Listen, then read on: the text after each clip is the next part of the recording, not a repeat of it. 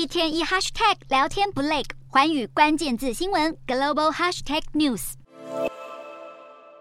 法国总统马克宏日前结束访中行程，在回程机上受访表示，欧洲应该要寻求战略自主，避免因为台湾议题而卷入美中之间的冲突，成为美国的附庸。此话一出，却招致外界强烈抨击。事实上，马克宏这次的访中行程就不断发表迎合中国的言论，备受争议。对于马克宏受访时争议的言论，对华政策跨国议会联盟中三十多位来自全球十五个国家的议员集体发出声明，表达对马克宏的说法感到非常失望。谴责马克宏有失判断的言论，不仅无视了台湾在全球经济的重要地位，同时也破坏了国际社会维持台海和平数十年来的努力，并强调马克宏的发言与全球立法机关普遍的想法并不一致。先前欧洲议员包瑞汉也推文批评马克宏这样的立场，丧失了成为一个欧洲领导人的身份，更直批这次访中行根本是一场完全的灾难。虽然马克宏的亲中言论引发外界疑虑，不过台湾与法国在国会层面的交流似乎越来越紧密。我国外交部长吴钊燮近期便透露，这个月将会有法国国会议员的代表团前来访问台湾，以表明对台湾的支持。吴钊燮也强调，法国政府始终非常支持台海的和平与稳定。